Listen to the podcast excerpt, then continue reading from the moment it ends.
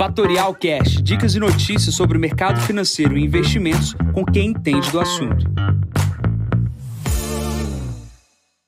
Bom dia, Jansen Costa, assessor de investimentos da Fatorial. Vamos para mais visão de mercado. Hoje é o número 415, hoje é dia 9 de dezembro, 7 e 15 da manhã. Mercados acordam com um pequeno mau humor no exterior e aqui no Brasil, Copom aumenta em 1,5% a taxa de juros. Começando aqui pela parte da China, saiu ontem a inflação no país e também saiu a inflação do consumidor e do produtor, tá?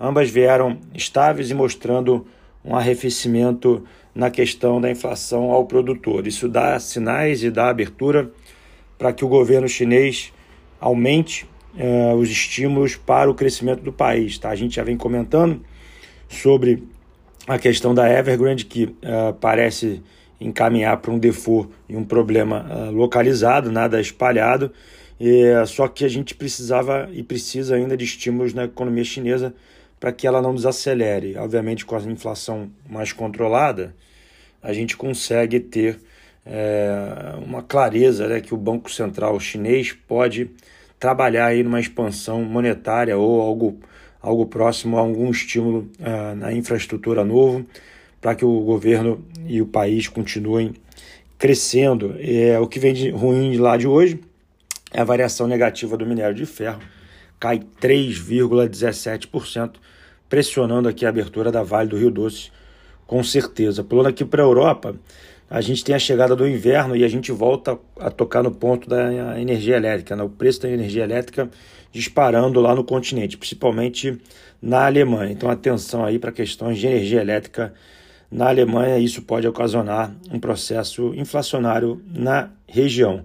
Nos Estados Unidos, nada de relevante, é, por incrível que pareça, no dia de hoje, porém, amanhã a gente tem a divulgação do CPI americano. Essa questão da inflação americana pode ser bastante importante para a definição dos rumos do médio e longo prazo no mundo. Tá? Plano para Brasil, principal pauta do dia e de grande destaque é o Copom, Copom subindo a taxa de juros em 9 para 9,25, vindo de 7,75, é, aumentando novamente o grau aí de uh, exposição uh, aos juros. Né? Então a gente teve um aumento de 1,5%, teve esse aumento agora de 1,5% e deixou no seu comunicado uma possibilidade de aumentar novamente para uh, 1,5%. Isso levaria os juros no Brasil ali no início do primeiro trimestre para casa dos 10,25, juros esse em dois dígitos e para alguns analistas aqui que a gente lê aqui na parte da manhã, já um campo contracionista, tá?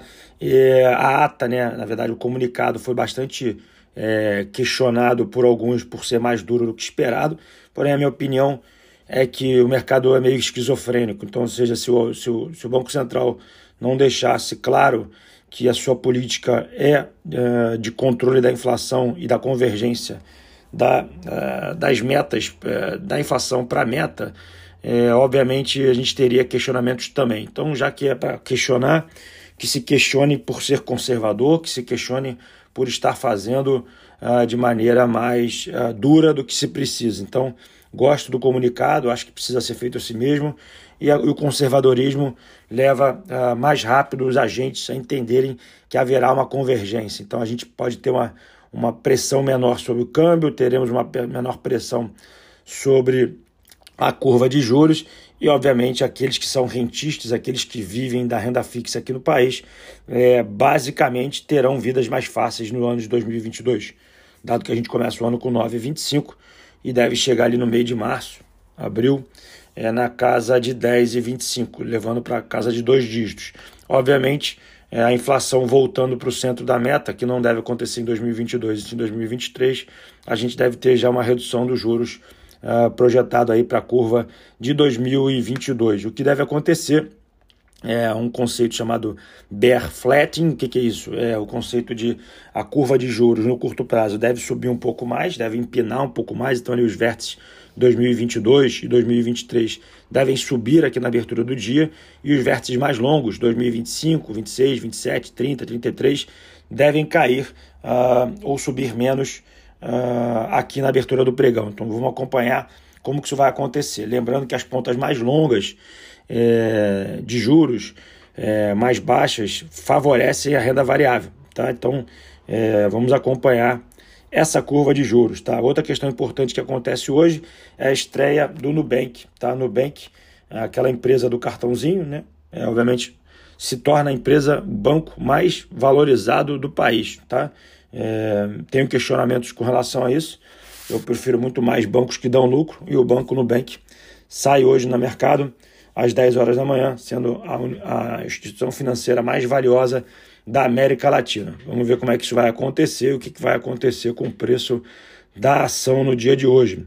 Vamos para a agenda. A agenda é muito reduzida no dia de hoje, começando às 10 horas da manhã com essa estreia do Nubank. É, aí às 10 e meia da manhã temos seguro-desemprego nos Estados Unidos. Lembrando que amanhã tem o CPI uh, ah, nos Estados Unidos também. Tá? Uh, nesse momento, o S&P opera com 4.684 pontos, cai 0,30, o petróleo cai 0,66, o VIX está estável e o Bitcoin também está estável aqui no mundo. Tá? Aproveitando, hoje vou fazer uma entrevista na CNN às 9h40 da manhã para falar sobre Copom e taxa de juros. Quem quiser e puder assistir, 9h40 estarei ao vivo com uh, os repórteres da CNN. Bom, vou ficando por aqui, desejando a todos uma ótima quinta-feira. Encontro vocês amanhã para mais um podcast da Fatorial. Bom dia a todos, ótimos negócios. Tchau, tchau. E esse foi mais um Fatorial Cash. Para mais novidades e dicas sobre o mercado financeiro e investimentos, siga a Fatorial no Instagram, @fatorialinvest. Para conteúdos exclusivos, entre no nosso Telegram, Fatorial News Informa. Para saber mais sobre a Fatorial, visite o nosso site fatorialinvest.com.br.